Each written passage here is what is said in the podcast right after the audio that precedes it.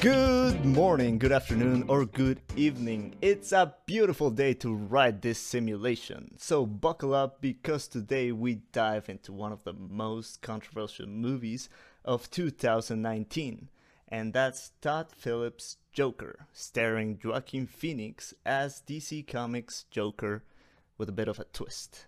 And to get political with me today is my partner in crime, one of the founding members of Entre tu Arte y mi Arte, my good friend Lou McDonough. So today we're talking about the Joker, and just to give a brief introduction of the plot, because we're gonna do a deep dive today.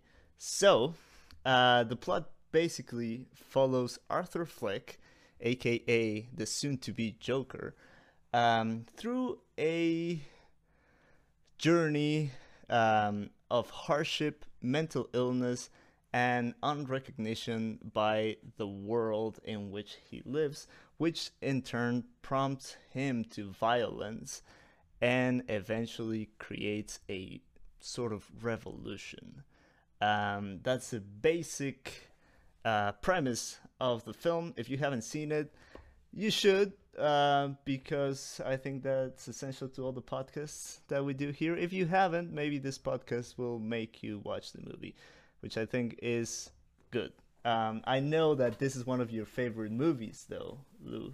Um, That's true. That's true. I, I have to say, um, it, it was pretty hard to watch. I think the first time I saw it, um, and uh, and I watched it last night, and um, still, I still think it's um, in in every aspect is one of the best movies I've ever seen, and I'm very happy happy to be here to to comment a little bit on it.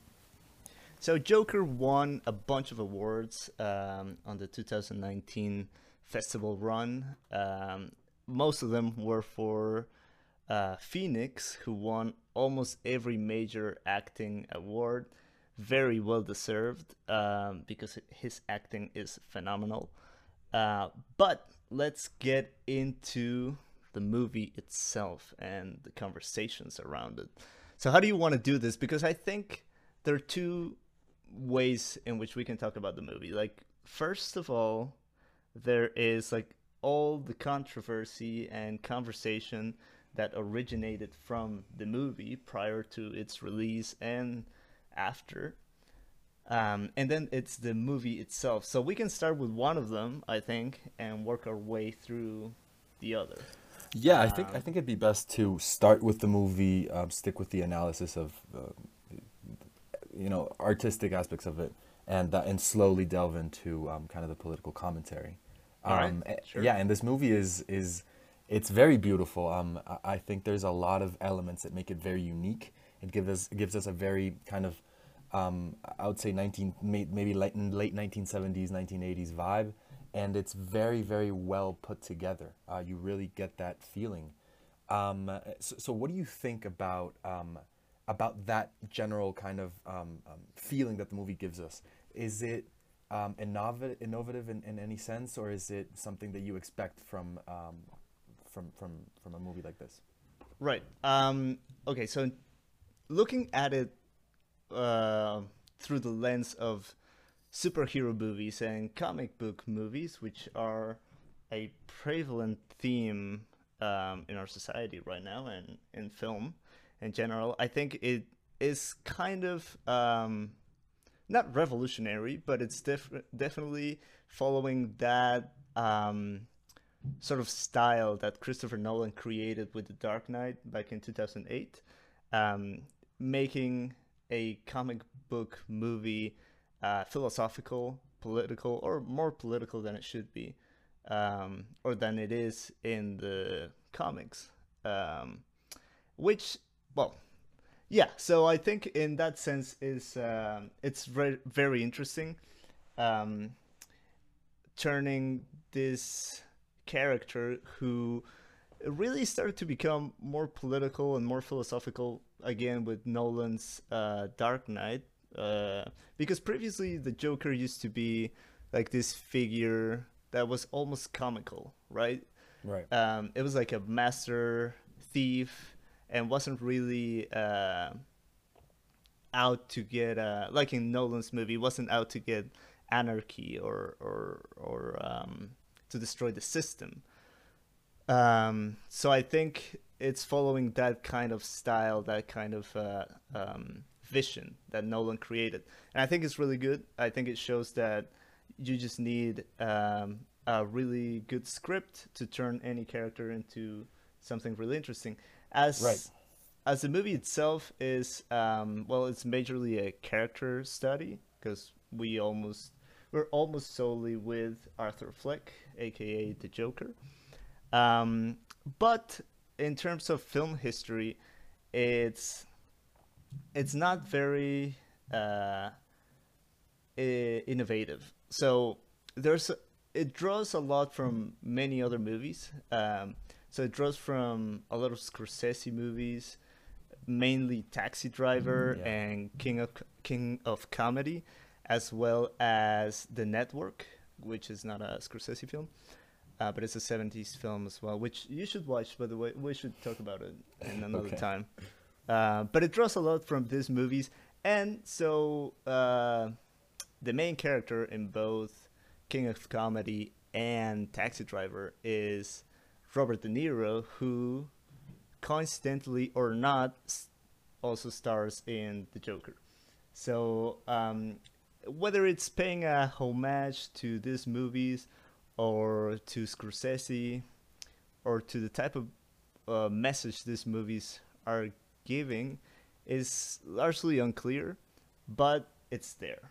So that's the thing. There's even like um, a very close parallel between Joker and Taxi Driver.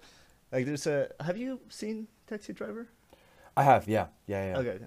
So remember that scene where um I forget the name of the character, but De Niro is like it's the most famous scene in in Taxi Driver when he's like, "You talking to me? You talking to me?" Mm-hmm. Yeah. You know that scene.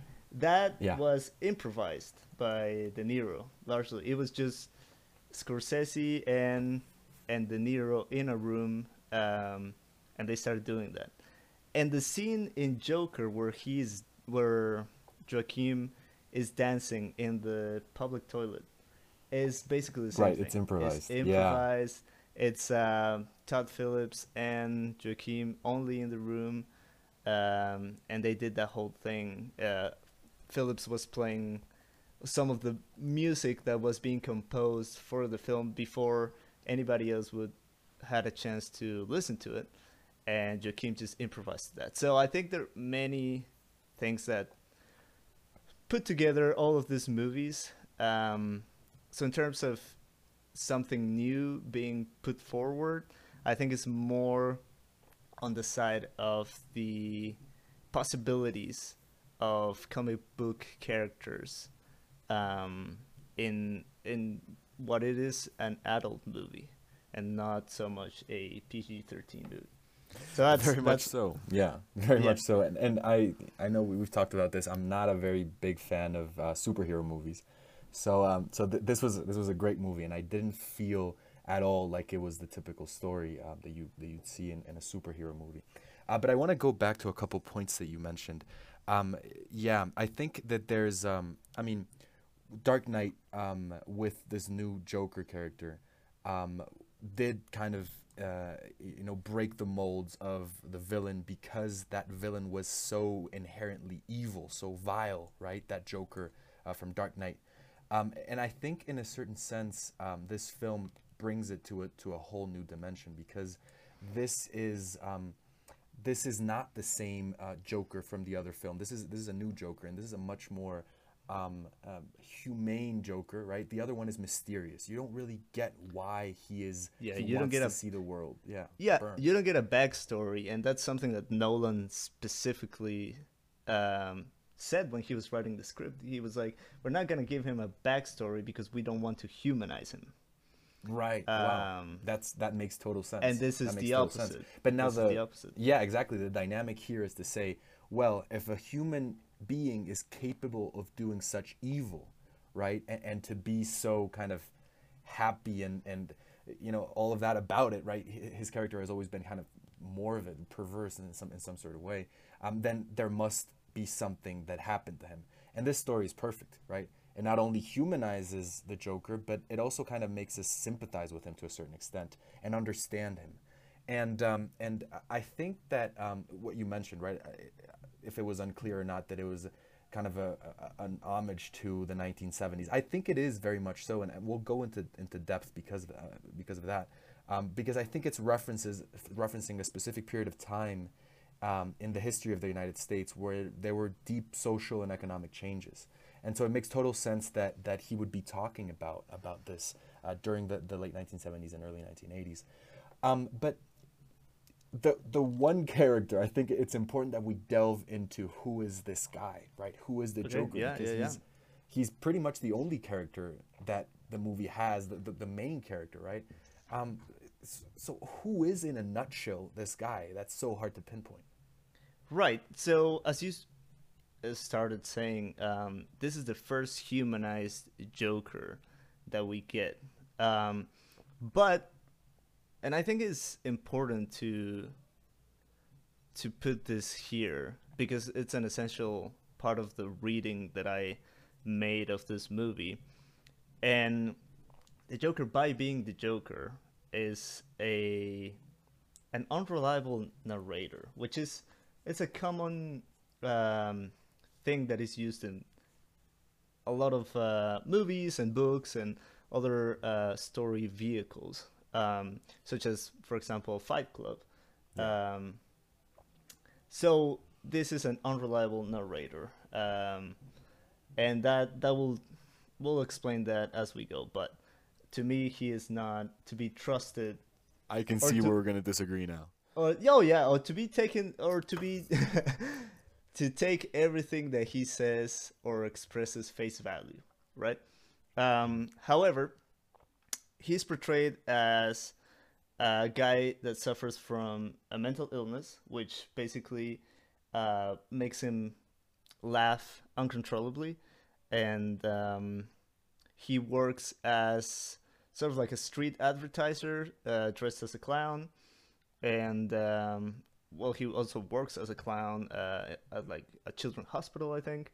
Um, and basically, uh, his character is, and I think this is another comparison that is um, made, or another parallel that is made to um, Taxi Driver and King of Comedy, and that is that he is pushed and or maybe forced to kill or commit violence because of an evil system or a violent system, which is, which are themes that we also see in Taxi Driver and in uh, King of Comedy. So he's a guy as well that has um, he's he's poor, he's not rich. Um, what else is there? He he yearns and he's on a quest for attention or recognition, and that is something very interesting that we can talk about as well. And um, he wants to be a comedian. Right, his mom. He takes care of his mom. He um, takes care of his mom, um, who's also like not entirely there she's old, a little senile. Um, yeah, in a nutshell, I'd say that's those are the characteristics that define him uh, in the beginning of the movie and a little later. Yeah, yeah, yeah. Um, yeah, I think one of the one of the most interesting personality traits is that laugh, right? Because it it takes the original kind of evil, just inherently bad Joker laugh that we get in the in the typical superhero stories, and, and then I remember it was I mean, it's heartbreaking when you realize what's happening to him, right? It's it's like laughing and crying at the same time, you know, Because he Uh, cannot control it. Yeah. because he cannot control it. So that's that's the real origin of the laugh in this story, and I, I thought that was one of the, the greatest um, parts of this movie, precisely just the, the laugh. What does it mean? That that that mental condition. Um, and then you, you referenced right Taxi Driver and other movies in which a system makes somebody um, be evil, commit Right. bad actions. And so here I want to talk about this this transformation that starts to happen with the Joker uh, at the beginning of the film after he's killed uh, those those three um, kind of rich, uh, not Yeah, teenagers, they were like young Wall adults. Street. Yeah. Right, right. They yeah they portray him as Wall Street guys. Um, so he kills them in the metro. Right, they're they're uh, making fun of him. They're actually physically abusing him, and he ends up shooting all three of them.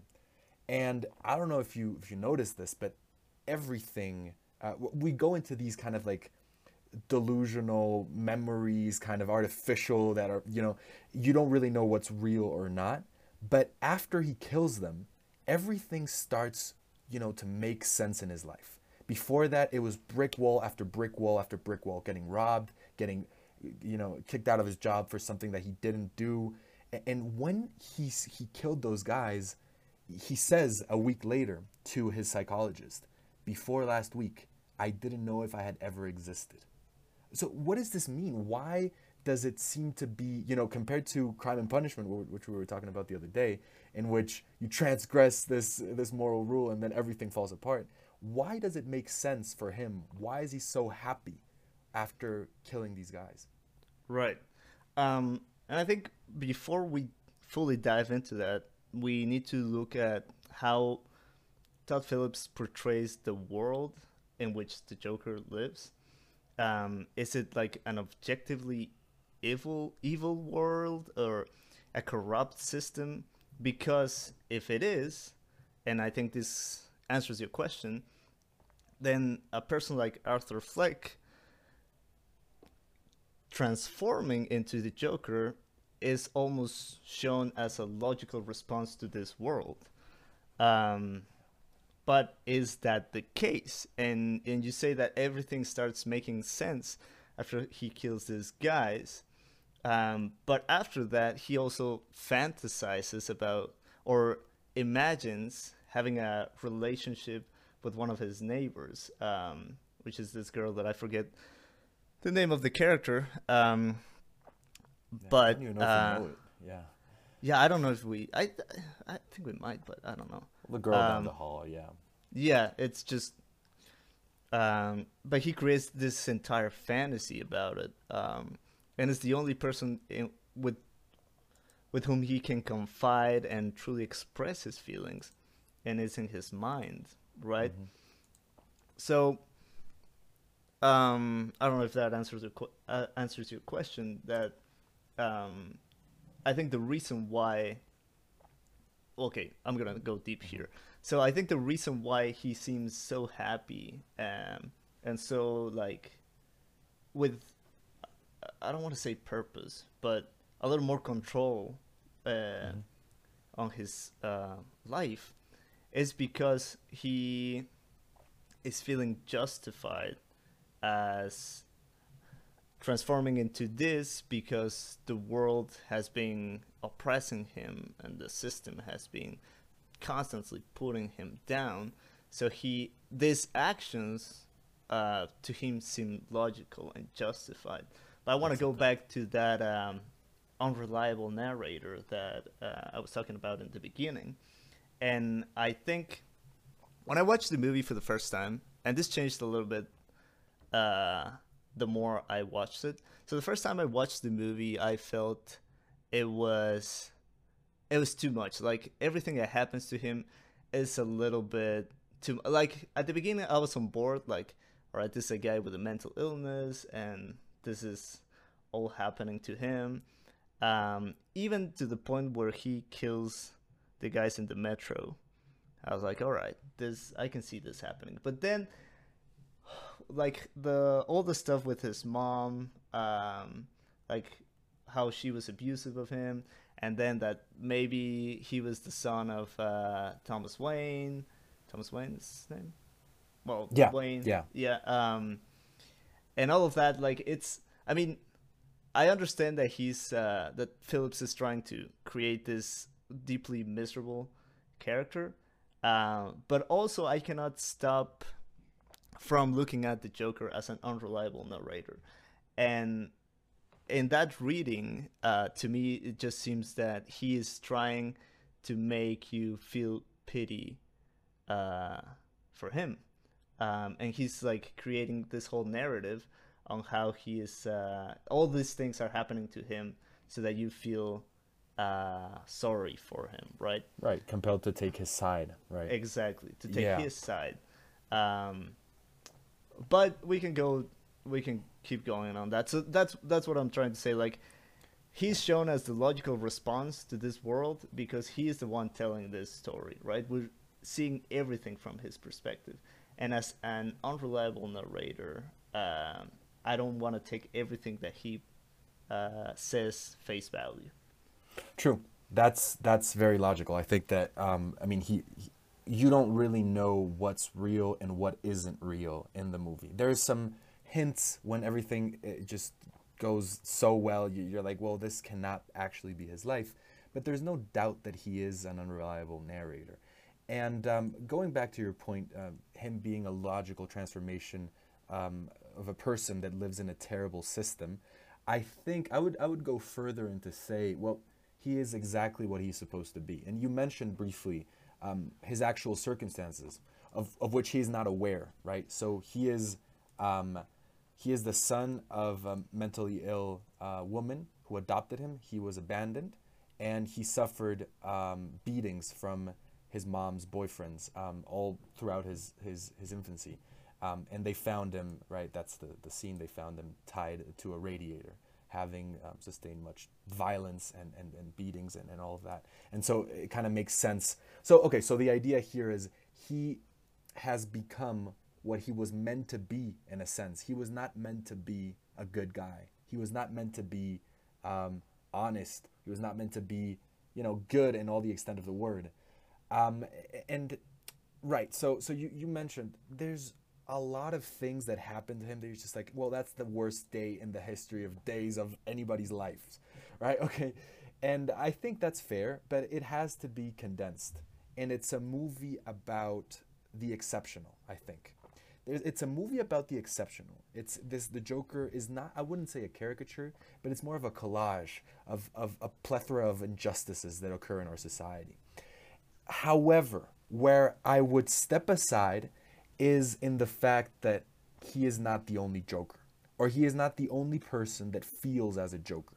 Whether or not he intended this, he is not the only Joker. And I think that's pivotal here, right? Because I think at the end of the day, even taking the character of Joker with its history, I mean, I, I don't know Batman very well, but I get that he is kind of this unreliable narrator and he always makes up stories about how he cut his mouth and all this stuff. But there is a clear political message, whether the Joker wants it or not, um, that is transmitted through his actions, right? And and I think that this is a story with which that we're we're supposed to to feel some sort of way. We're not supposed to take away that it's only you know mentally ill people that go through through through all of this. And the, Right, the point, right, right, case right. in point is that not all the people that are wearing clown masks are mentally ill. The vast majority of them are not. So what are they reacting to? What do they Exactly. see in the Joker that's true? Yes. And I think that is something very interesting within the movie and outside of the movie as well. Um, so, okay. Let me let me uh, get my thoughts together for a sec cuz I don't I don't know how to where to take this now. Um, so you say okay. So you say that um, his actions have a political or have political repercussions. Um, and I think this is something very interesting. Again, within and outside the movie, um, because Todd Phillips, the director, said multiple times, very fervently, that the Joker or the movie wasn't political. Um, and I think that's something very interesting because um, I think everything is political because um, everything that you do, or let's say stories, every story is political because every story portrays an ideology, um, and that's a way of seeing the world.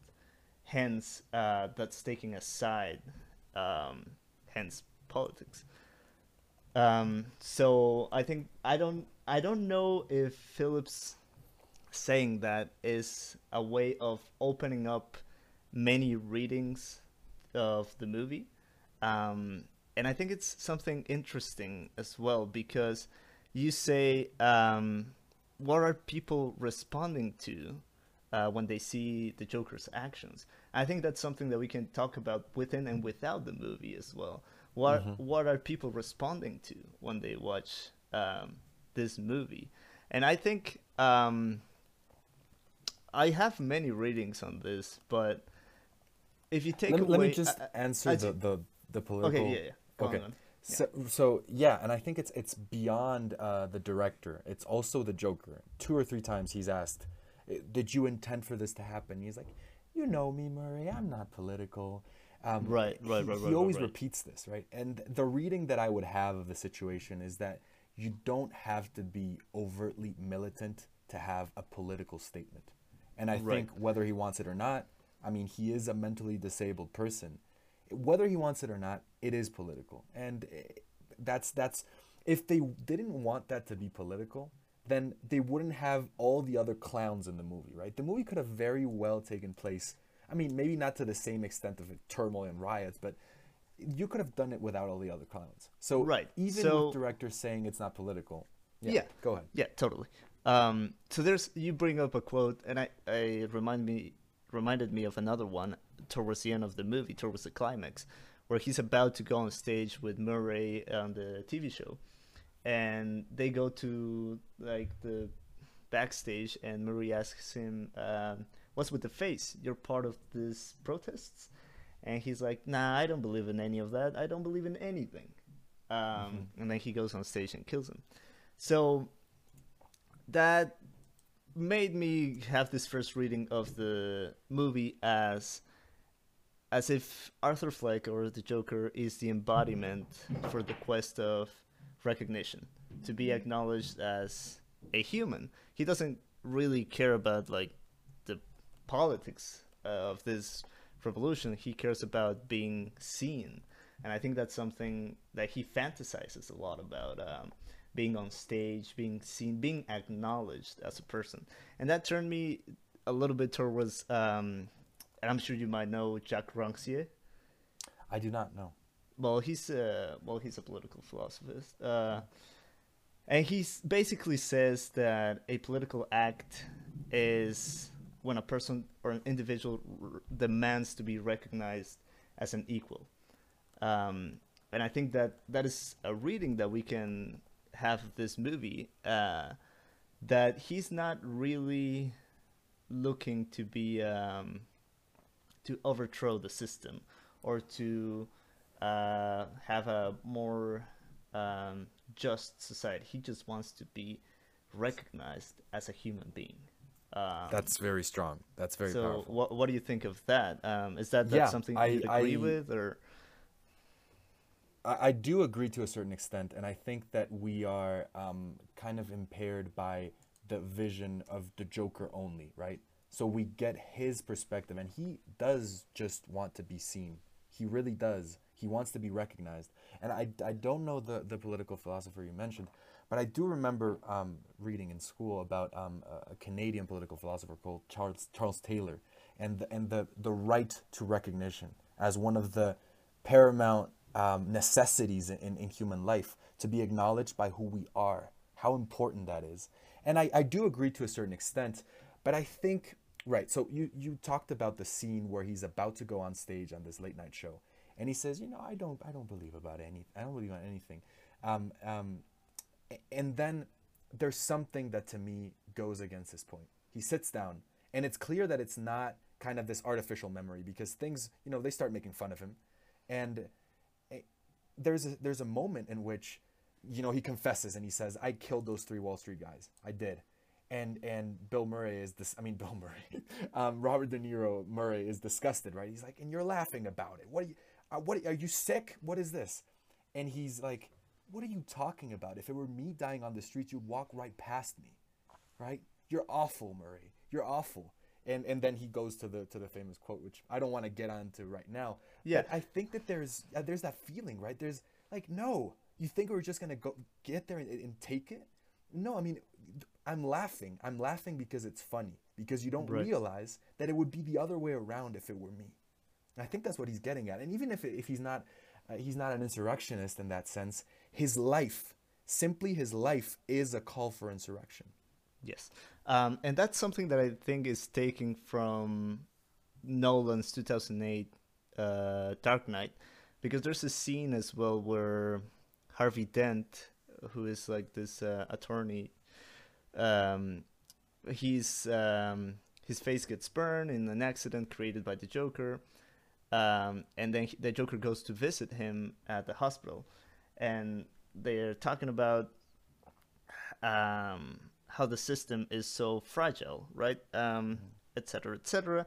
And there's a quote that Joker says. Um, he says, "If a gangbanger gets killed or shot tomorrow, nobody nobody cares. But if a politician, because nobody cares because that's part of the quote unquote plan. But if a politician gets killed tomorrow, everybody loses their shit. Um, so I think that's another parallel that we can uh, draw to this Joker. Um, and I want to talk about a little bit again. We're talking about for this need for recognition and this need for um, uh, acknowledgement. And throughout all the iterations of the Joker, there are always three characteristics that sort of remain the same.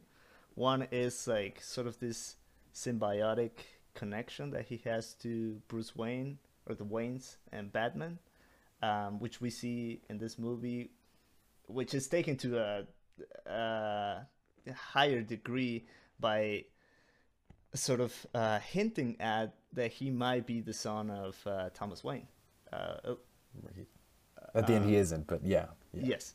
Um, well, another thing that is another characteristic that is uh, constant is that he's always wearing the clown suit, and something that is very interesting is that throughout all the iterations of the Joker is his need for attention, which in this which makes me take this again to the reading of he is looking for recognition. And I think if we strip the character down and we take away the sadism, the murders, the killings, and the not the mental illness, but like the madness that ensues from all of this, um, we get sort of a vague and abstract picture of of as I was saying, like at the beginning, it it's very exaggerated everything that happens to him.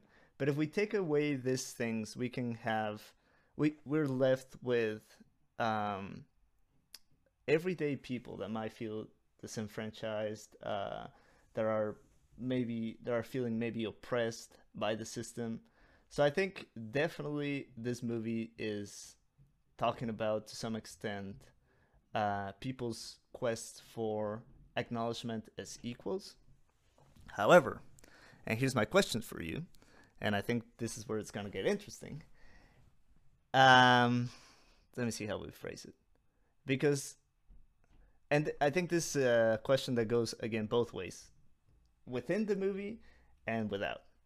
Um, so what are people responding to when they watch the Joker? And to make that more clear, we can talk about towards the end of the movie when this whole revolution is happening during the climax. Who are the people out in the streets? Are they left wing protesters uh, trying to overthrow the fascist uh, oligarchy? Are Right now we're getting right we're wing getting political. Um, right yeah. wing protesters? Um, what what's Yeah. your reading on that?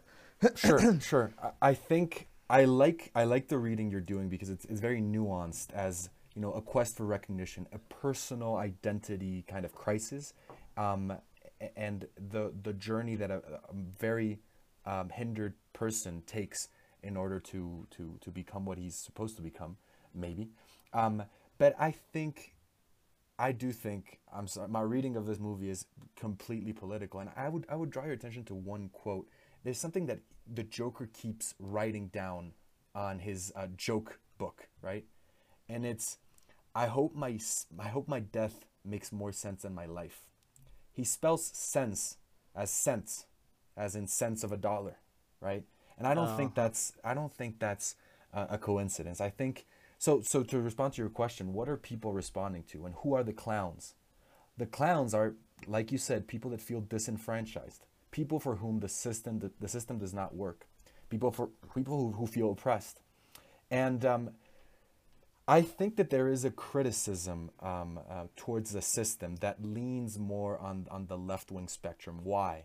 Because the Joker is a, a, mentally ill person that's living largely on, on government programs made to treat people with his disabilities.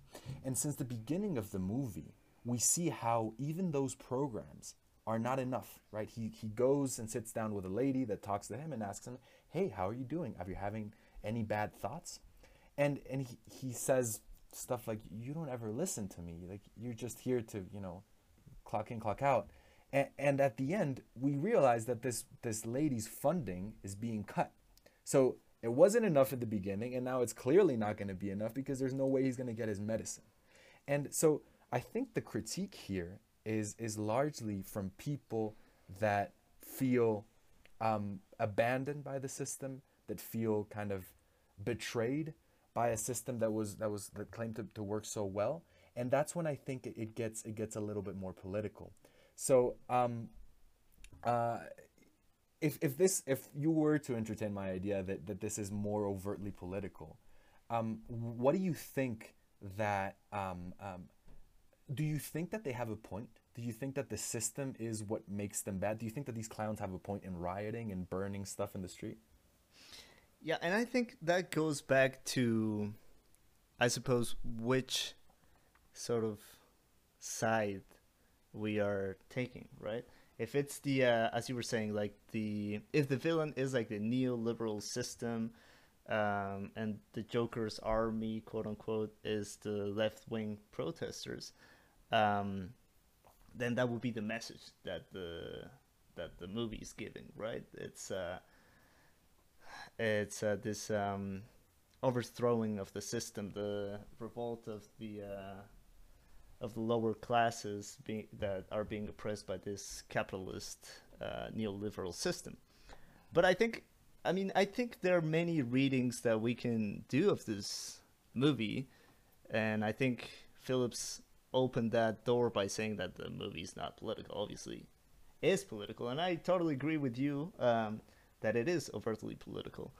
But I think you can read many things into this movie. Like you can you have to take into account who is the character portraying Joker. Um, it, he's a white male um, who feels disenfranchised uh, and maybe forgotten in an ever globalized world. So it could be as well that the movie's taking the right wing side. And in the words of uh, journalist Jeff uh, Yang from CNN, I, I really like this um, quote that he made because it takes completely the the right wing side, right? Um, and he says that the Joker is, I quote, an insidious validation of the white male resentment that helped uh, bring former President Trump to power. Um, okay. So we can take. That's what I. That's very interesting. That's, That's very what I'm saying. Like we have to take into account because if we really wanted to to have a true portrayal of of left wing politics, then let's be honest, like the main character wouldn't be white, wouldn't be a white male. Okay, okay, um, let's let's entertain that point because that's that's very interesting. I think we need to make a distinction between traditional uh, right wing politics and traditional left wing politics because I don't think that, that Donald Trump is uh, is is right wing at least in, in an economic sense. Um, right. So so what what do I want to say? Um, the right right wing politics in the United States have usually married a traditional conservative social uh, ideology and a liberal market ideology. Left wing uh, politics have merged a liberal social ideology with a progressive economic ideology, right? So in the times of, I mean, the 1980s and the 19, late 1970s, you would have right wing politicians like Ronald Reagan taking the side of what we call neoliberalism. We'll get into depth with that point. Um, but but so I don't think I do think it might be some of that anger that would put Donald Trump in power. That certain sense that globalization is not working. We're losing our jobs. We're feeling disenfranchised. The plea from what we sometimes call the underbelly of America. People who have been left um, and that don't feel like the serv- like the, the the the the system is working for them. Where I would draw a distinction is that um, those right wing activists do exist, and they are part of you know the alt right, the one that's not all about um, you know uh, globalization, but is about less government. And here, I think the fact that there is a mentally disabled person that's receiving welfare from the government and that's clearly, clearly dependent on it, um, it, it I think it just puts it on the left side of the spectrum. I'm talking about purely economic issues, um, and so I do think so. Let's let's get into this into this uh, word that we sometimes use more more often in the rest of the world than in the U.S., which is neoliberalism, and and get to what this really means because that's the system that we're describing in this movie, and in many ways, neoliberalism is a political a political economy a political economy ideology that advocates for the eradication of state intervention in the economy. It advocates for putting the market beyond anything else. Um, and crucially, it, it, it defends the, the basically the, the quest of the government and of the state and public services is to provide the best possible conditions for private business to flourish. Those are the tenets of what we call neoliberalism, which is, by the way, not new or not liberal, really. Um, and, and I really wish we could have another term for that. Some people say corporate capitalism, but it's the version of capitalism that we have nowadays. And so if we if we put that against the, the older version of capitalism that we developed after um, after World War II, largely, uh, which was a Keynesian form of capitalism, in which basically the idea is that you have a capitalist system, a free market, and you build a platform um, on which everybody can have an equal opportunity to flourish economically. You build that platform through uh, taxation on those who are earning the most. And that's so that, that would be Keynesian economics. And, and neoliberalism is largely a reaction against this. And I think that's this is what the movie is describing. It's cuts to social funding, public services, and the the consequences that they have in the United States. Um, and yeah, I don't I don't know. I don't know if if if you could I don't know what you think about all of this, right? When the Joker says, um, well, this is what you get when you do something like that. Would you agree that the Joker would you agree with the Joker's anger at the system? Would you say, well, I see his point? Or would you say, well, I don't know if I'm I'm ready to jump on board with that criticism? Um again, I, I am torn between what um, side the movie's taking. Um, I think is it's a very great area, um, and I think it appeals a lot to. Um, I think the character of the Joker for the both things that I mentioned earlier that it could be a reading of left wing politics or uh, sort of rightish, yeah, yeah, contemporary right right wing pol- uh, politics.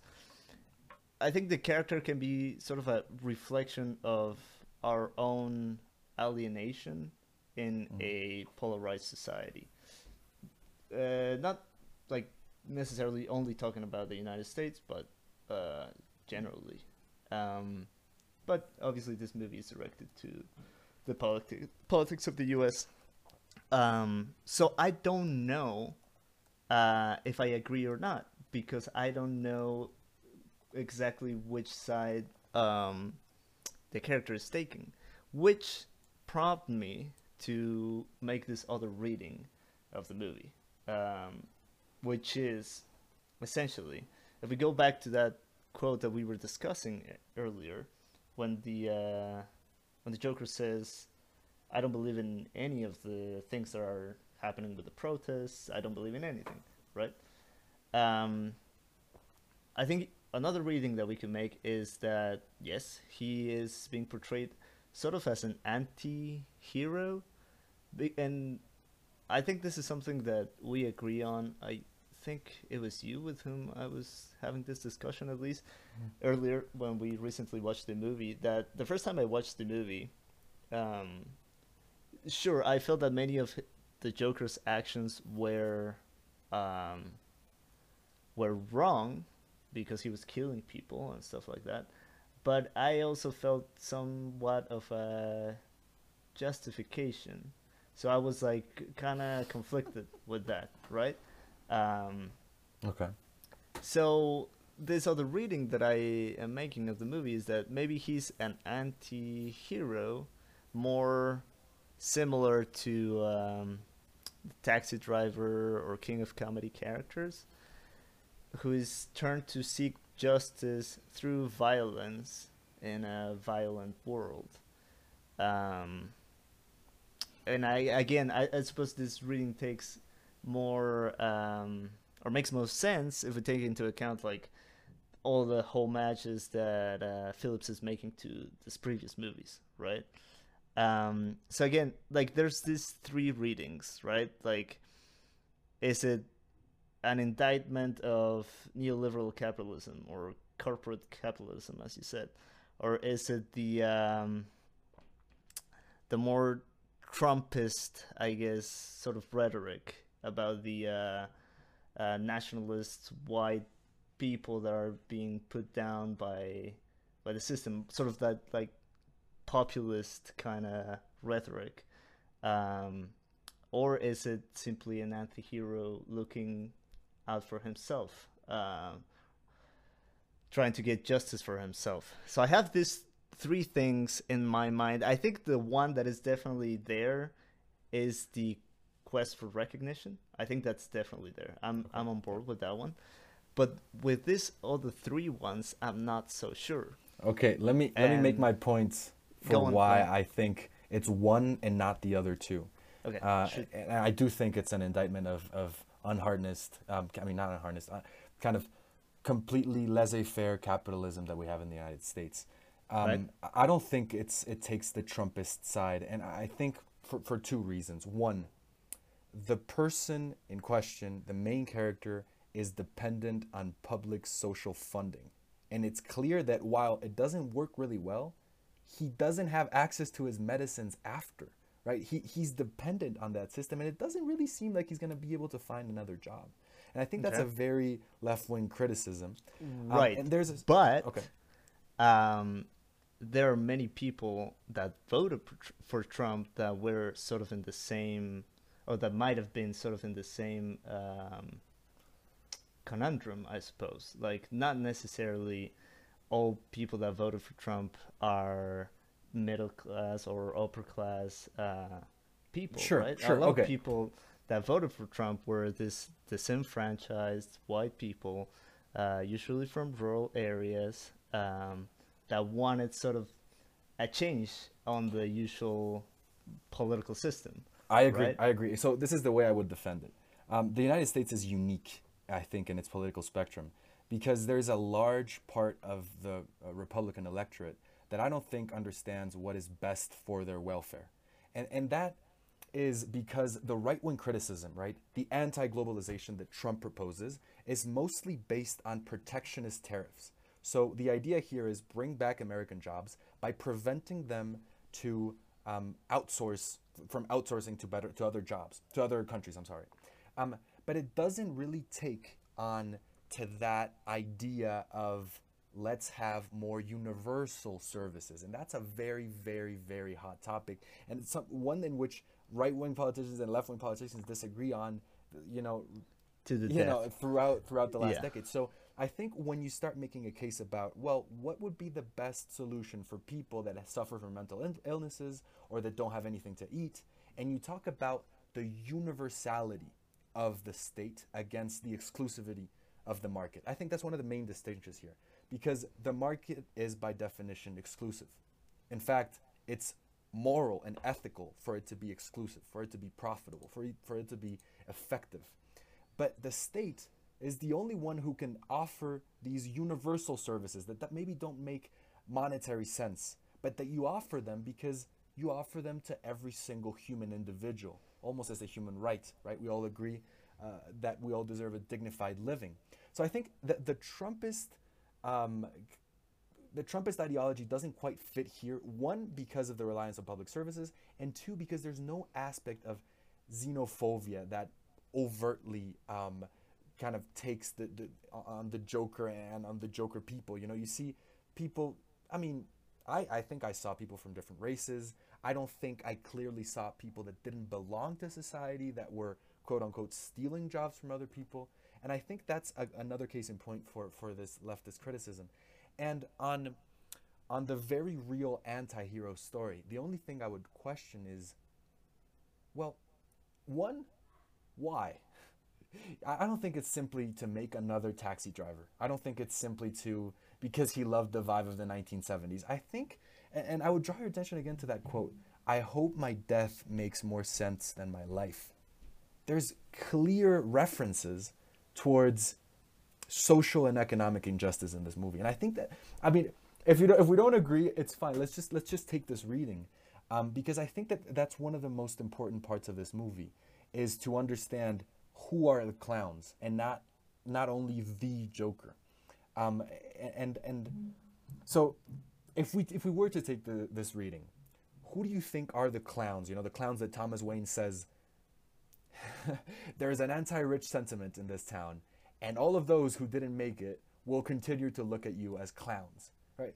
Who who are they, and and and to a certain extent, are they right to be angry? Right, and I definitely think I okay, I do agree that the clowns, quote unquote, uh, should be angry at least for how the world is portrayed by again we're saying that the joker is the narrator of this uh, of this story because we spend most of the time with him right um, so at, least in the way the world is portrayed sure it it seems that the joker um, and all of these clowns and the revolution and whatnot seem to be the logical, organic, GMO free uh, response, right? Uh, it's simply, uh, it comes out as natural. Um, now, to your question of who the clowns are, again, I am not sure.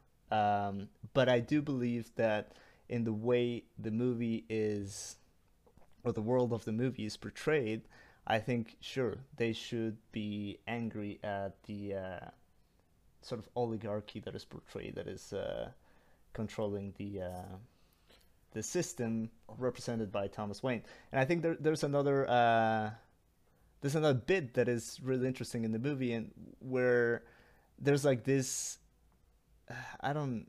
I don't know if it's like a fundraising or something like that, where all the rich people are watching Chaplin's Modern, Modern Times, which is basically a movie about yeah. the dehumanization of factory workers. Um, and that's a moment where like people start getting like riled up and angry, and Arthur Fleck goes and confronts Thomas Wayne.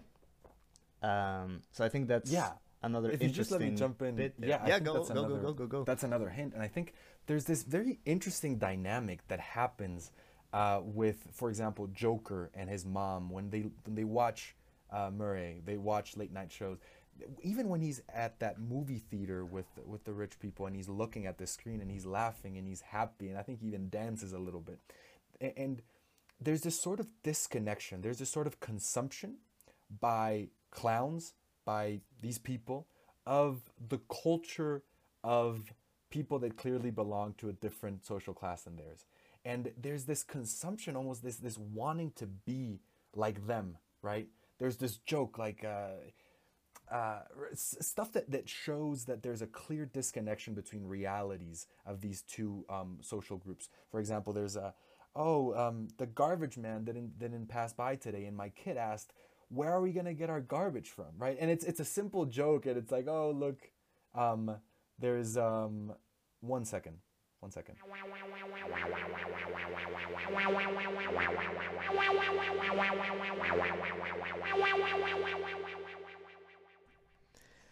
And sorry about that, we had a bit of a technical issue there. But Lou, you were saying.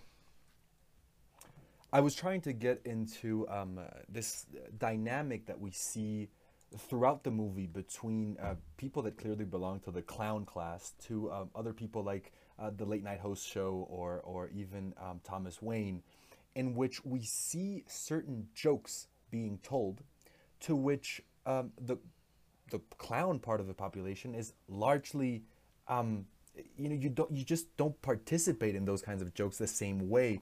Um, I can I can think of precisely the the the, the moment you just uh, cited being in the movie theater looking at Charles Chaplin and everybody's laughing and the Joker kind of relishes. He kind of started dancing and everything. He's really happy. But he he kind of wants to belong to this other part of society. I would even cite um, his excitement in knowing not excitement but he's he's slightly happy to know that he has a father and his name is Thomas Wayne and he's powerful and he's rich. And those kinds of jokes I can think of um, at one point that late night um, um, host show um, he, he he says this joke like oh the garbage man didn't come by today and, and my kid asks where are we going to get our garbage from? Right? Stuff like that that you, you clearly notice that the kid's completely you know alienated from reality in a certain sense and everybody laughs including arthur right the, the reason why you would be laughing is not clear there's kind of this idea that you want to belong to this other sort of class um, and to to participate in, in the cultural interactions and, and society that they've constructed. And I think another good example of this would be the reverence with which uh, Arthur's mother talks about Thomas Wayne. He's a good man. Oh, you don't know him, Happy. He's a good man. And it's the same thing that I just described. Arthur being in some sort of way happy to know that his father is Thomas Wayne. Come on, dad, it's me, right? He, it isn't. It isn't. There's, and I think this is where the movie starts getting into um, the issue of uh, meritocracy, right? And, and kind of the, the phoniness and, and falseness, really, of, of meritocracy in our society. So the story goes as follows We live in a free society, free market, free enterprise, right? Individual rights. And we get to construct the best life we are capable of. This automatically means that those who did not make it, who live in poverty, who are struggling, are losers because they didn't manage to construct a life for their own in a society, in the best society of the world, right? In a society that allows for what we would call the American dream, for things to happen. So it's a very, I think this is, this movie is very, very um, critical, not towards global capitalism, but towards the United States states as a case study. And that's partly the reason why we decided to do this in English. It's because the the myth of meritocracy is something that's very much prevalent in the United States. Uh, this idea that, that homeless people are, are, for some sort of reason, to blame for their condition, Right. right? That poor people should work more. You should just get another job, right? You have opportunities. And so the, the laugh, the Joker's laugh is, you know, well, tr- you know, try to make it with my conditions. In what sort of way? How could you even consider to imagine that that we're we're we're parting from the same ground, the same platform, The same there's No, sort- baseline. there's no Yeah. way. Exactly. Exactly. Right, and and I think that's why um, Jacques Rancière's um, um, philosophy here comes out as uh, that's why my my uh, reading of this movie as the quest for recognition and to be acknowledged as a human is the one that I'm sticking to the most. Um, because going back to Rancière's um, quote, a political act is when an individual demands to be recognized as an equal, and this is what um, what this what all of this clown movement is trying to do is to be recognized as equals and that's what um, arthur is trying to is searching for is to be recognized as as a human being uh, with all of his conditions and um, all of his struggles. And um, so going back to what we were discussing a little bit earlier before our if I may Oh, just yeah, yeah, jump in what you just said about being recognized, yeah, yeah, I think that's that's that's very important. To be recognized as equal, the right to um, right, the right to identity, the right to be recognized, and I think this ties fairly nicely into um, the the scholarship of uh, democracy and liberal thought coming from the 19th century, right? And that there's a very interesting reading of that of that thought that kind of um, explains to us, uh, sheds light on why uh, neoliberalism is not ne- is not new nor is it liberal. Why? Because the values that we developed during the Enlightenment that, that go, I mean, we're all equal, men and women, uh, the right to, um, uh, you know, we have individual rights, inalienable, inalienable rights. Uh, we have the right to choose who rules over us, the right of a, over a democracy. When you follow that philosophical trail, you end up asking really for a welfare state. Why? Because when you ask, democracy is not simply casting a vote. And if you want to assure that everybody first knows how to read or knows how to really understand the public sphere, the political Right. sphere, you end up asking for public services to be provided universally. Maybe not public services, but services that are offered universally. Right, Let's see how the market does that. uh, right. health exactly. services, yeah. So exactly, exactly. So so that's why it's deeply liberal the idea of um, of of a baseline, right? Of a platform in which you could say, well, everybody at least has these things in life, and after that, you can be rich or you can be poor, but you're not the joker. You're not in a terrible and an absolutely, you know, terrible situation. That's why this this character is is a caricature or, a collage of all of the unfairness of society. So neoliberalism, on the other hand, is putting the rights of individuals, right, the rights of private property, the rights of business businesses or corporations above everything else, and that's it's deeply liberal in that sense. It's in, it, it doesn't want any type of regulation, but it's not liberal in a true sense of the word, and and and and so I- think it's it's good to to talk about that that distinction. I'm sorry, you you were saying, yeah. Um, I forgot what I was gonna say because you put so much more information to my head right now. Um, oh God. Uh, Um, yeah, if you if you want it, I think we were heading towards also like the the American the, criticism of the United States in this movie, and you mentioned um, a couple minutes earlier something that was that was interesting that had to do precisely with how an individual reacts to an alienated society, right? A a an individual that doesn't feel part of society. In a certain way, we've constructed, right, um, moder- modernity, the Western thought, um, is that we're all individuals. First and foremost, we're individuals. It doesn't really matter if we're French or German. What matters is that France or Germany grants us rights as individual citizens. That, that's really what matters. And but, but the criticism here is um, he feels alienated in a society um, which tells him that that's life. That's the other quote, right? This is kind of like the best you could get. This is the system that works.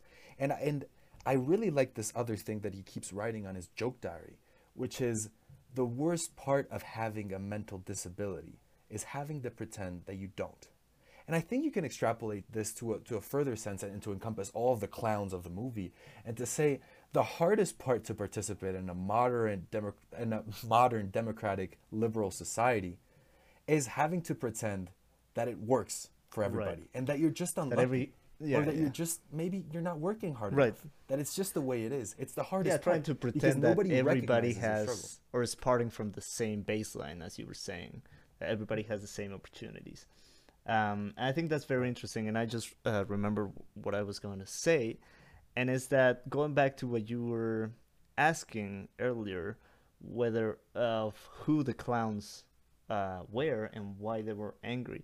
I think it's interesting that in a very polarized uh, society as the United States are at the moment, um, I think it's very interesting that this movie uh, might portray um, maybe maybe it's not taking sides as to whether it's left wing politics or left or right wing politics, um, and maybe it's just showing us people that are whether they are people that voted for Trump or people that are uh, or the people that voted this time for Biden, it might just be people that are being totally oppressed by the system that doesn't work. People that are realizing that no, we don't have the same opportunities, we're not equal, but we want to be recognized as human beings, as equals. Uh, we want to be treated as such. And I think that might be a better way to approach this. It might not be uh, Antifa or the Proud Boys um, who are the followers of the Joker, right? Maybe it's just the people that are suffering because of an unjust system. Um, I like this idea. I like, and I think I'd love to be more optimistic about it and to say, hey, look at this the shift within the Republican Party towards protectionism or towards a rejection of globalization kind of would have potential to unite the left and the right. But I think um, the reason why American politics is so polarized is precisely because the the rhetoric coming from the right is, well, it's somebody else's. It's it's their. They've imposed it on us, right? They're, Trump, they he did cut taxes on the rich, right? He did do typical conservative Republican stuff, and he didn't. He doesn't really have this rhetoric of saying, um, "It's not fair that in the richest country in the history of the world there are still people that don't have anything to eat." I think that that's it. Still sticks with the left, but there's there's clearly in in this movie the disillusionment with the system is prevalent amongst both Sides, sides of the yes. political spectrum. I think that's what you're trying to Right, get at, which is we're just we're just tired. We're just we're disenfranchised. It doesn't work, and regardless of what we want to do, it just it's simply it's not working Right. for me. Um, and let me just yeah. jump in there um, to talk a little bit about the character of the Joker, um, who traditionally and in this uh, movie as well is an individual that is not in search for power, but in search to ridicule the power structures and systems, which became like more obvious with Nolan's Joker and even more obvious, I think, with um, this Joker. So I think if we're gonna take that reading, that the clowns are just people that are coming from both sides that are uh, tired of trying to pretend that we're all equal and that the system works, then I think that's a good um, reading of the Joker as well.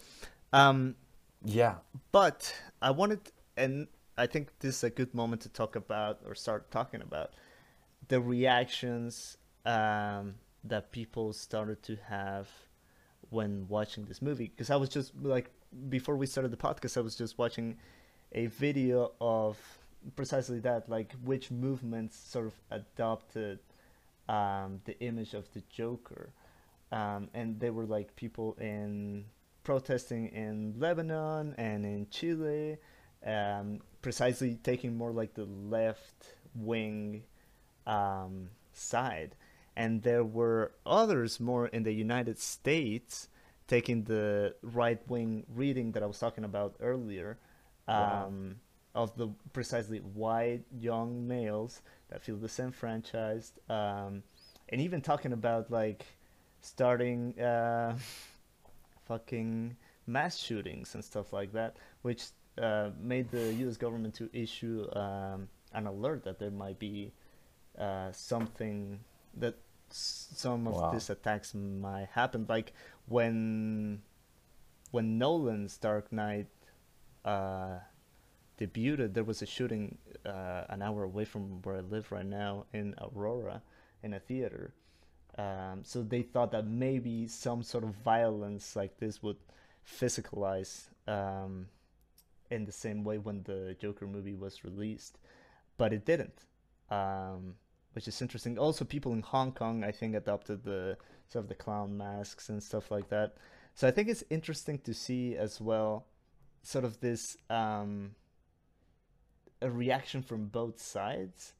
Um, and it kind of goes back a little bit to my um, to my reading that it could also be like a reflection like the joker is sort of a reflection of your own alienation. And i think that sort of ties in with what we're discussing right now. The fact that this character appeals sort of to both ends of the uh, spectrum is really interesting to see. It's not only appealing to uh, left-wing protesters or right-wing protesters. Is uh, it, it might be a little bit radicalized on some ends but in um, in short what it's doing is that it's showing that both sides are not comfortable with the system that is at place Yeah, very much so. I um so so you ask why are there because they're mostly left wing protests, right? In Chile, in Hong Kong, pro democracy, pro progressive Right, right, right. economic policies. Um, but there is right wing protesters in the United States that somehow feel like the Joker um, aligns itself with their political demands or their political agenda. And I think, I mean, um, I, I don't want to you know add to the polarization, but I think a, a feature of contemporary right-wing American politics is disinformation and a general dishonesty with with facts, with academia, with how things really work in real life. And and here's why I don't think you know it's valid. Right wing movements can take the, the the ideas or the inertia and, and fury of the of the Joker and use it for their political purposes. But I don't think it's intellectually honest. And here's why: because right wing militant groups, alt right in the United States, normally advocate for even less government intervention. They advocate for libertarianism. They advocate for even more civil civil liberties that um, have to do with that positive sense of freedom. Right? You can't make me do something. Um, and the, the thing here is that whether or not Proud Boys or, or alt-right groups realize it, the United States have, has had enormous gains from globalization, enormous gains from outsourcing labor to other countries. And, and that's something that I don't think Trump or his, or his team really realize, right? That when you put a tariff on steel and coal that comes from Mexico and Canada, you're making your consumers in the United States pay more for a locally produced manufactured product that has steel and coal. That those are tariffs on their own people. That the fact that globalization is so indented today that when you try to put those protectionist tariffs around your country, you end up harming yourself. And I think it's just to me the right wing movement in the United States is is simply in a certain sense, and I don't mean this. At, it, I mean, it, it will sound a little bit like that, but I think it's it's a little bit alienated. It's a little bit autistic. It doesn't it doesn't really understand the way the world works, and it has that deep rooted nationalism and white pride that I don't think is present in the Joker. I think if they were to hint at, it would be more evident. So I do think that um, that these the Joker is generally supposed to incentivize that kind of old school left wing that's concerned with progressive economic policies, that's concerned with the effects of unhindered, I mean, just completely laissez faire capitalism. And that, that, that wants some sort of change in society. And if you just allow me to go a little bit further, I won't take too long. But I was, I was reading um, a column the other day that asked is this sort of corporate capitalism um, more corrupt than other forms of capitalism? So we can think of um, Keynesianism or social democracy having more state intervention. And many people were saying, no, no, of course not. You know, with a social democracy, you have a large bureaucracy and you have a lot of potential to have illegal payments and nepotism and all that sorts. Um, but I do think that there's an element about corporate capitalism that makes it um, distinctly bad for society. And, and here, here's, here's what it is. Um, so, generally speaking, neoliberal economics, Friedmanism, advocates for putting the market at the center of society. And the way the market runs is based on, um, I, I'm not going to be able to produce the quote exactly, but based largely on um, your willingness, your, your, your eagerness to make more money, to succeed, right? To, um, so, so that's the idea, right? The butcher, the baker, the whatever, right? It, they, the system works because everybody wants what's best for themselves. And that's why you get your bread and that's why you get your meat because everybody, it works like a clock, right? This means that, as Milton Friedman would have said, the social responsibility of a corporation is to make a profit. I completely agree with him. Completely agree with him. You cannot ask, therefore, it's un, it's it's anti-ethical to ask a company, a private corporation, to be ethical. It's not its duty to be ethical. Its duty is to be effective, to be innovative, to produce stuff that, that, that we need, right? That's its duty.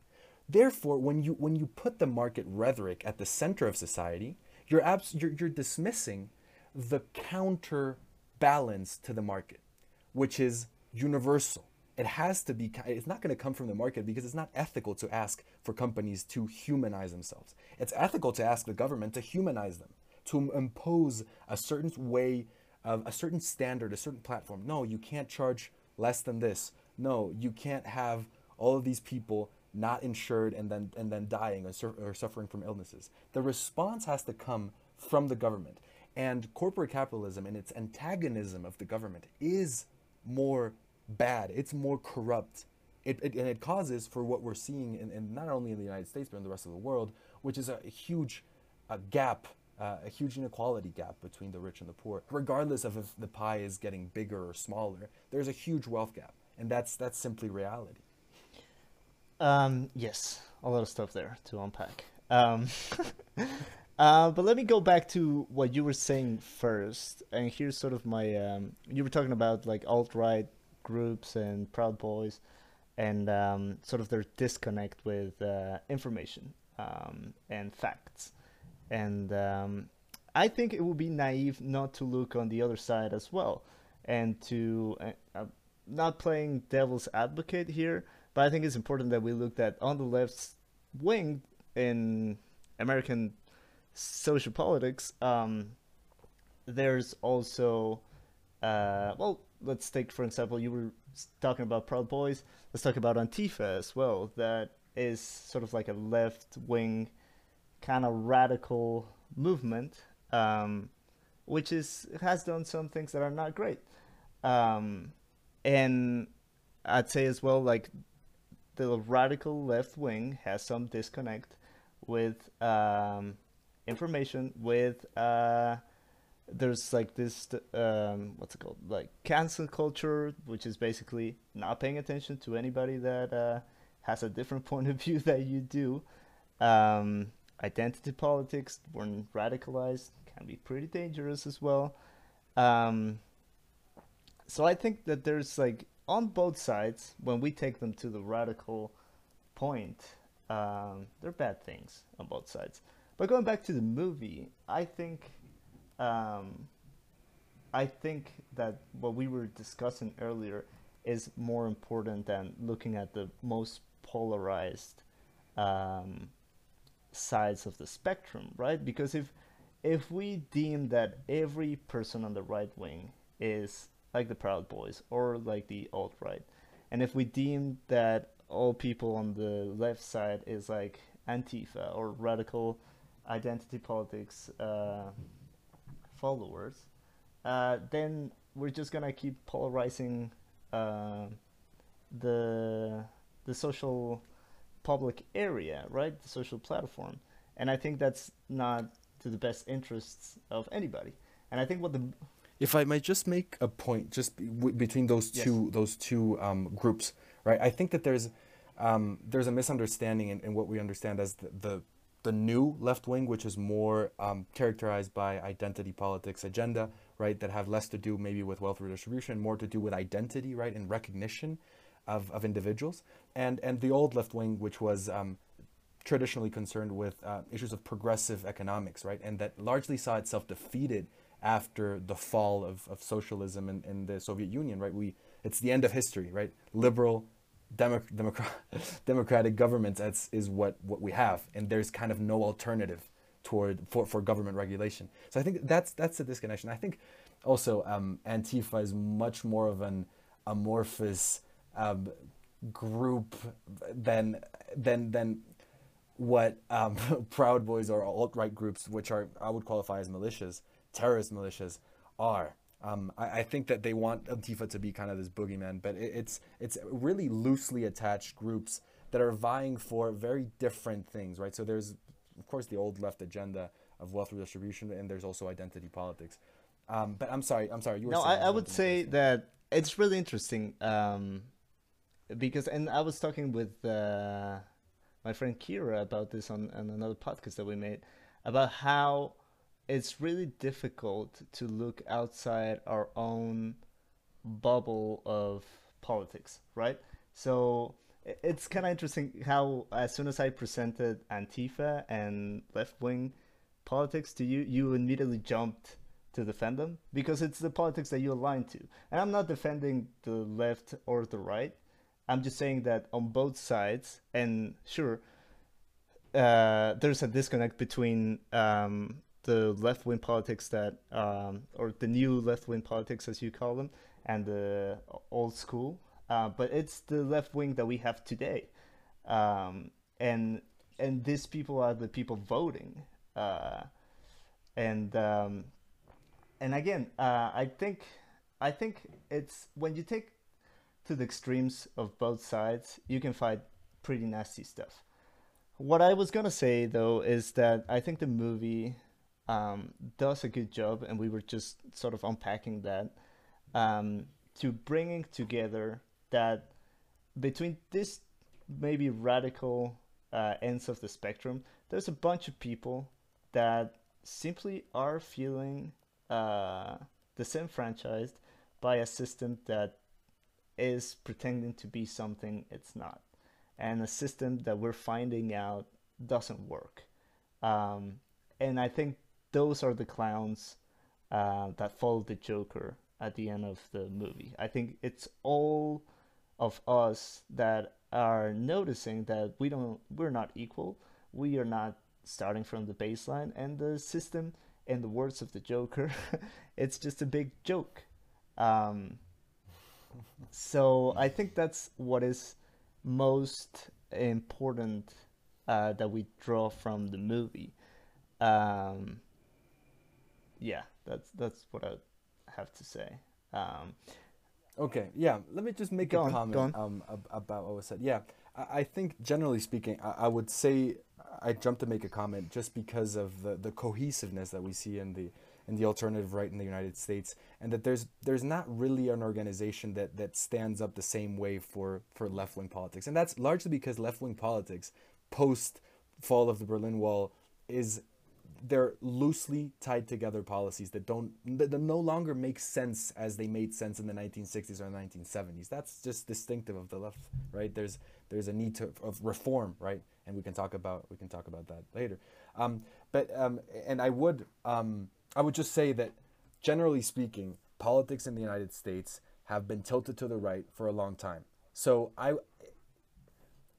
what right wing um, what the right wing electorate considers radical, right? I, I, I jump to defend them because I think we're both on the same page here. I think that many things that are considered radical in the United States are absolutely commonplace in the rest of the developed world. And the United States is the most, um, in a certain way, backwards country, and in that it is the richest country in the history of the world, and there's still people that are largely living in poverty, right? Um, so, so that's that's a certain way that I, that I'm looking at it. Um, but um, yeah, I think it's very interesting, right? So there's a disillusionment with with society. And here i want to jump into um, one of the i mean it's a it's a great moment in the movie. Um, i didn't really appreciate it the first time i saw it but but but the second time i saw it i was like whoa. Um, which is the moment where he kills uh, robert de niro right? Which is in my idea there is this is this def, this definitely happened. This really did happen. It wasn't just in his mind. Um, and he says um, so after he, he mentions like yeah why why are you so why are you getting so so angry? You know if it were me on the street you would you'd walk right past me. He says what do you get when you mix a mentally ill loner with a society that doesn't care about him? And he pulls out the gun and he says well you get what you fucking deserve. Um, and he kills him.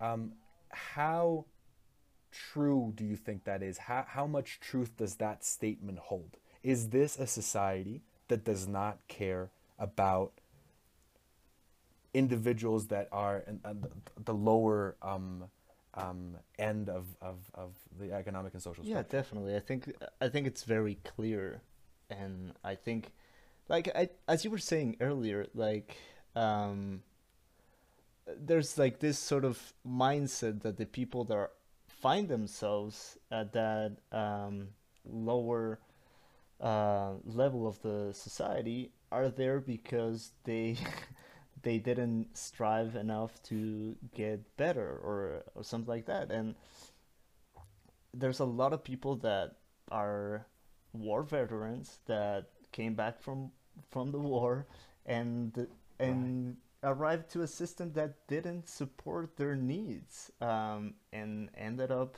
either uh, well losing jobs or not being able to function in in the society and ended up homeless or um, in a state of poverty. And I definitely think that um, it seems like in the way the world is portrayed in the movie, the Joker and everything that he does seem logical. That's why on the first time I watched the movie, I felt uh, conflicted by what was happening to him and and by what he was doing because I was like, no, you're not supposed to kill people, but it sort of feels justified, which is weird, right? Um, I obviously I would not say that that's the right course of action in the real world, um, but I think that it's definitely a critique on the system that runs our world currently. Um, obviously, extremely radicalized in the movie. Uh, but as I was saying earlier, like if you strip down this character of his uh, murderous thoughts, or of of his sadism and his um, sort of nihilism, you get the people, day to day people that are suffering because of a system that doesn't work out for them, and. Uh, and yeah, that's it's what we were saying earlier that these are the people that are coming out into the streets at the end of the movie. Um, it, and you mentioned that you definitely think that him killing Murray is something that definitely happened. Um, so I want to talk about a little bit about the um, sort of something that I noticed the second time I watched the movie. Um, and this goes back more to the uh, to the unreliable narrator that we were talking about uh, at the beginning, and that is um, and this is something in film that is done to show sometimes like different states states of mind, different feelings, and it's very drastic. So the movie by and large has like this green and brown color palette um, or green and orange color palette that goes throughout almost the entire movie. The only moments when we see sort of like a drastic change on the color palette is when arthur is either remembering when he was at the asylum uh, previously to the movie. He has like a flashback um, and after when he's uh, confined to the asylum again. And have you seen Seven, the David Yeah. Fincher movie? Okay. Um, Mm-hmm. If you haven't seen Seven, uh, skipped the next minute because I'm gonna talk about the end. Um, you should definitely watch it. It's an amazing movie. But at the end of the movie, when Brad Pitt is like Brad Pitt, Morgan Freeman, and uh, Kevin Spacey are together in the field, and there's a box, the infamous box. Um, and Brad Pitt sees that in the box is the head of his wife, and then he's going to shoot Kevin Spacey. And basically, if he shoots him, um, they lose, right? Because it's what the villain wants. And for a split second, there's only one frame, so you probably have never seen it, because it's a fraction of a second, in which it switches from uh, this col- gray color palette that goes throughout the entire film, um, and it cuts to like this white, entirely white um, color palette, basically, where the face of um, Brad Pitt's wife, uh, Paltrow, is shown for for a split second, um, and that is to show sort of like everything. The world that Fincher portrays is like completely awful, and that drastic change on the color palette signifies um, that there's something that there was something good about the world, right? So there's like this division between something really bad and something really good, and he kills Kevin Spacey.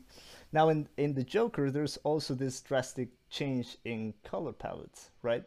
Um, when he's at the asylum, is like completely white with a little bit of um, sometimes yellow, um, and when he's in the outside world, it's like this dim um, green and brown or orange kind of color palette. which sent me to think, okay, um, what does this sudden change in the way in which we are shown the movie signifies? And to me, like I definitely connected this to the unreliable narrator, and I jumped to the conclusion, um, or arrived at the conclusion, that everything that happens outside of the asylum is a fabrication or a fantasy that Arthur is having, and that the entire time that we are going through the movie, he has been at the asylum fantasizing about this. Um, so that's my reading on the color palette. There's I haven't found any commentary on that, so all I have are my uh, own personal conclusions. But uh, I, you mentioned that you're definitely certain that um, what happens when he kills Murray is real, and I, I just wanted to bring it back to the character as an unreliable narrator and just show that he might just be telling all of this story as a way for us to pity him. Now, that reading um, to me doesn't detract or takes away at all from like the previous conversation that we were having. I think that the film definitely is making a very political critique, and I stick to the uh, to the reading that Arthur is in, on a quest for recognition as an equal, and that is um, um, the revolution at the end is a combination of people from all sides of the spectrum just showing their discontent for the system that they live in. But I also think that just separating this from the character that is the Joker, I think uh, is worthy of notice that, that we talked about that. Yeah, there's a very, very um, interesting scene at the end of the movie, and I think it reveals a lot about the ner- the, the narrative that you've just um, that you've just uh, consumed, which is he's he's sitting in front of this public servant. He's, he's sitting in front of this psychologist, um, and, and he says, he starts laughing, and, and she says, "What what are you thinking about?" He says, "I was just thinking of a joke. You wouldn't get it." right? The joke might have been his whole life. The joke might have been the whole story he told us, right? Which might have been true, but he's thinking about That's it as a joke. Yeah. And um, and j- just to, I think I, I, would like to to reiterate um, um, this this reading of the story that I I, I think um, is what has prompted.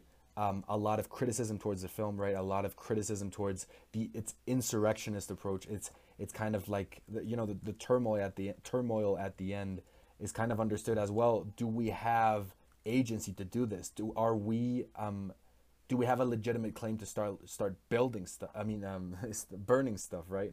When we think about the Portland protests and stuff like that. Um, but but I think, and I would be um, hesitant again to strip this to strip this character, this mentally ill character, of his life as a political statement or any action that hint hints as a political statement. Right. Why?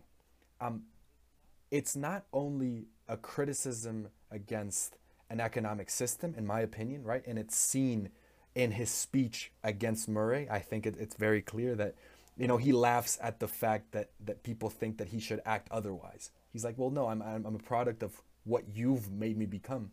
And the second one is life. I mean, people around him treating him like he's a clown, like he's a loser, right? Even at the beginning of the movie, when he tries to make that that kid laugh, right? And he makes him laugh.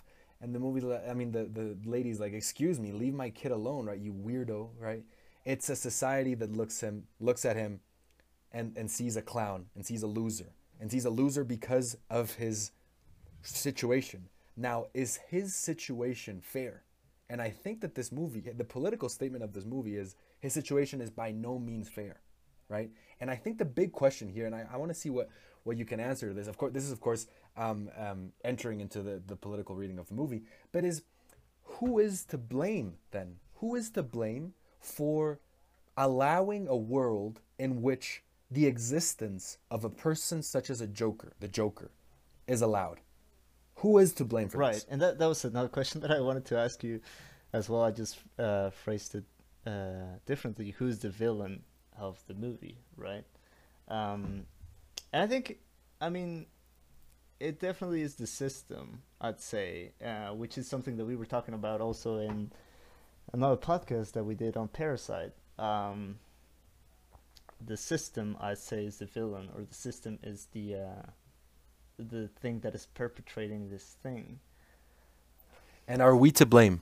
Yeah, I'd say uh, to some extent, yes, because we're not doing anything to change it. I was listening to another podcast the other day, and and um, there was I don't remember who said it, but it, it, it really stuck with me, and it was basically if you think that the world can be a better place, if you think that to some extent maybe not a utopia is possible, but a better uh, iteration of the world that we have is possible, then every action that you take should be inclined to make this world a better place.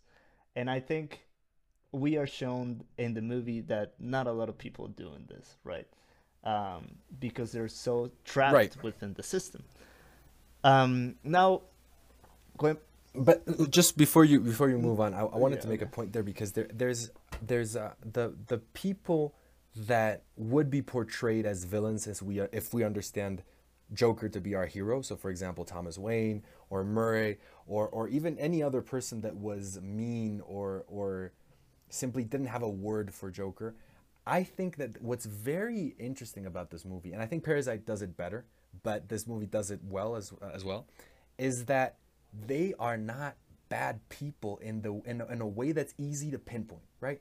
Thomas Wayne is in the bathroom and the Joker's like, "Dad, it's me," and he's like, "I've I've probably told you, you know." It, it hints at the fact that he's he's had to go through this several times. He keeps receiving letters from a mentally ill woman who thinks that they had a baby.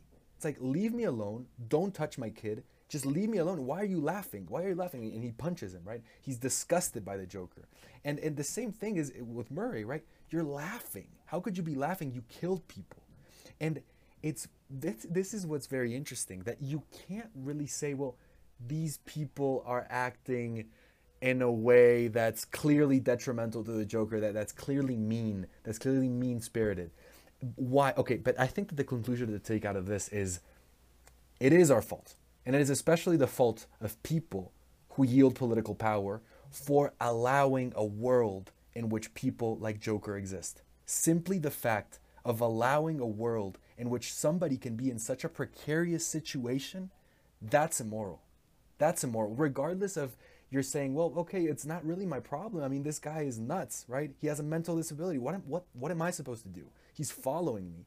But the fact that we've created a society and that we deem the society the best society that we can ever construct, liberal democratic society under, right? Uh, the fact that it exists and the fact that jokers exist, and this is in the United States especially, is immoral. And it is our fault for perpetuating this, but it's especially the fault of those in power. Yeah. So, um, going back to the color palette thing, maybe a, a reading um, that you'd be more prone to agree with um, is that the change in color palette signifies uh, being in the system and being taken outside of the system as an outlier, as a deviant, as somebody that doesn't fit in the system. Um, and when going back to the uh, quotation that you made, um, when he says, I was thinking of a joke, um, and going back to what I was describing earlier about the character of the Joker, who is not in this like quest for power, but is in a quest to ridicule the power structure as and the system. Maybe the joke that he's referring to is the system. Um, yeah.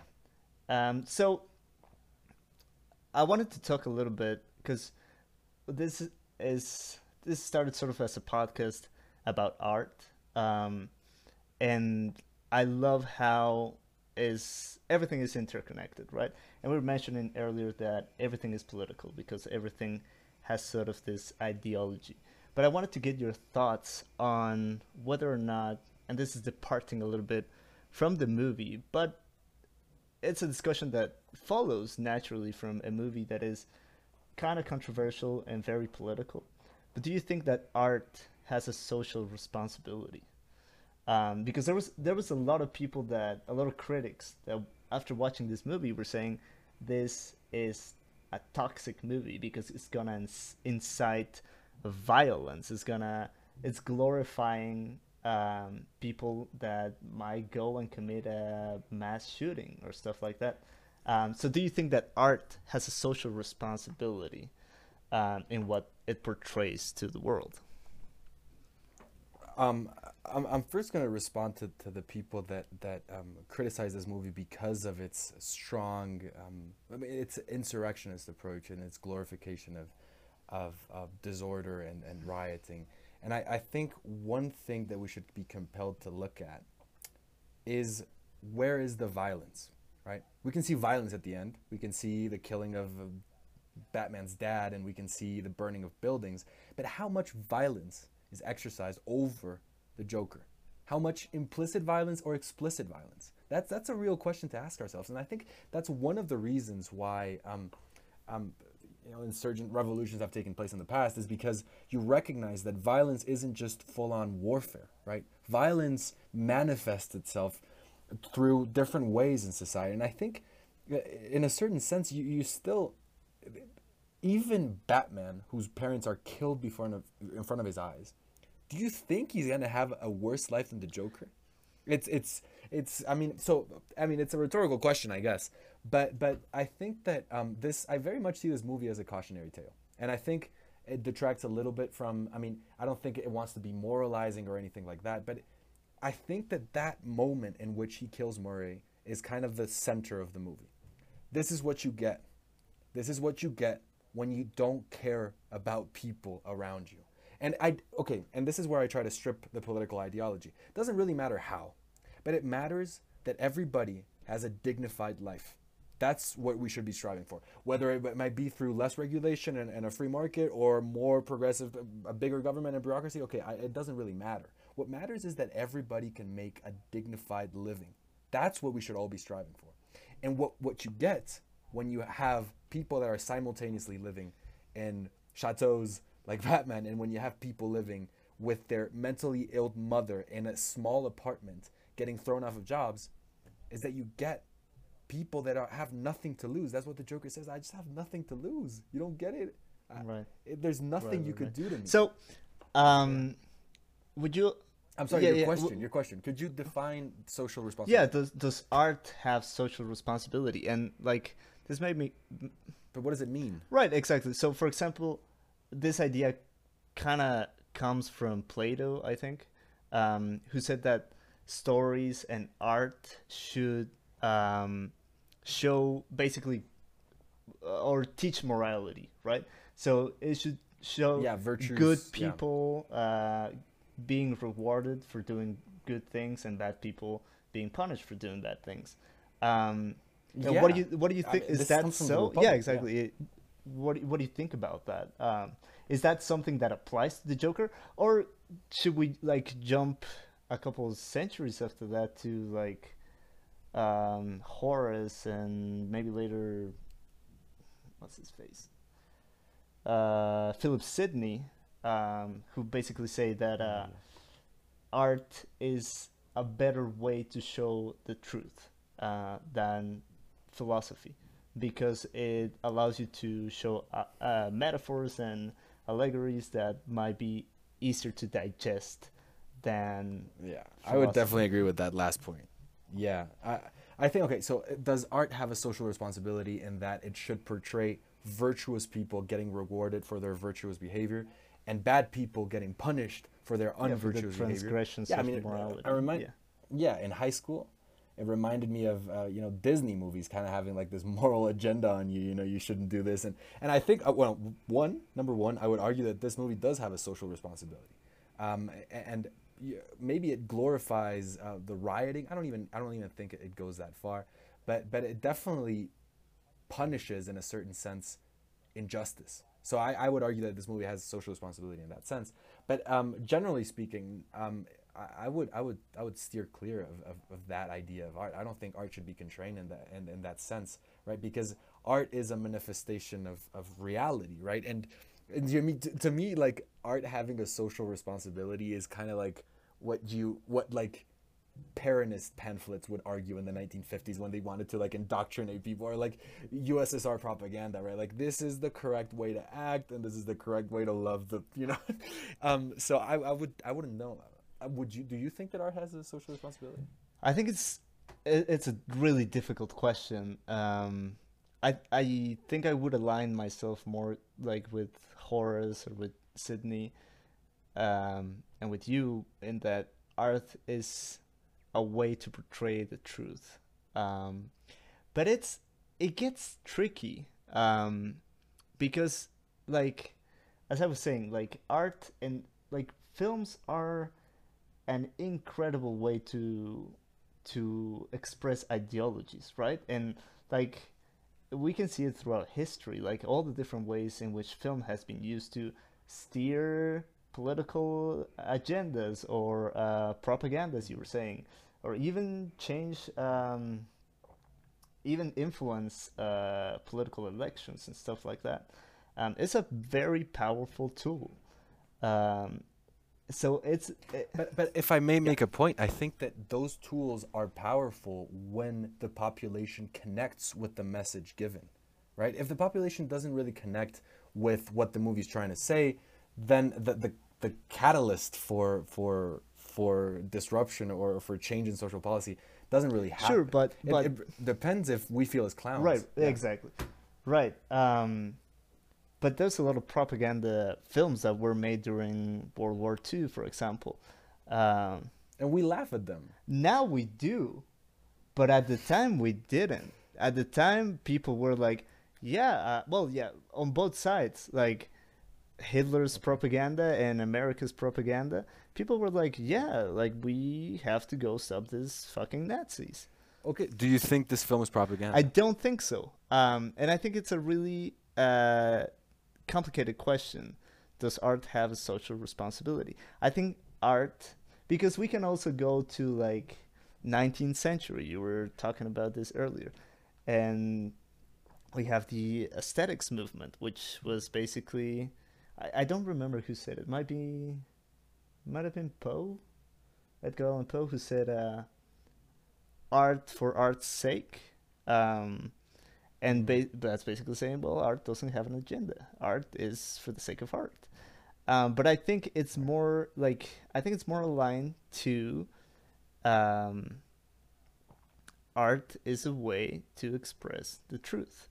Um, and as you were saying, like we, the things that are gonna resonate more with the audience are those things that are actually tapping or grasping into truths that are affecting the most people, right? Um, like those, as you were saying, like those propaganda films from the World War II era or the Soviet um, Cold War, I mean, era, um, might not appeal to us right now because they don't make any sense to us right now. Um, but I think Sure, but I think that that the audiences in general are getting a little bit more um, intelligent and discerning clear propaganda. I are they know, right? though? don't I don't know. I don't think so. Okay, I don't. I don't feel particularly that this that this film is overt propaganda. No, I don't think so. I don't think it is. Um, it does, as Okay. we were saying, like it's not taking really like a left wing or a right wing side, like very um, overtly. I don't think. I think it's a combination of various things that are wrong with a system. Um, but I, I'd say that art has a responsibility to the truth, um, and art is a way to express Mhm. the truth. Um, will you? Yeah, in a certain way, I think if it doesn't express the truth, then it kind of like it just doesn't resonate. Exactly. Yeah. I think that in a lot of sense, yeah, yeah, maybe. Well, um, do you have anything else to add to this conversation? Otherwise, we can end it there because we are at two hours. oh Lord.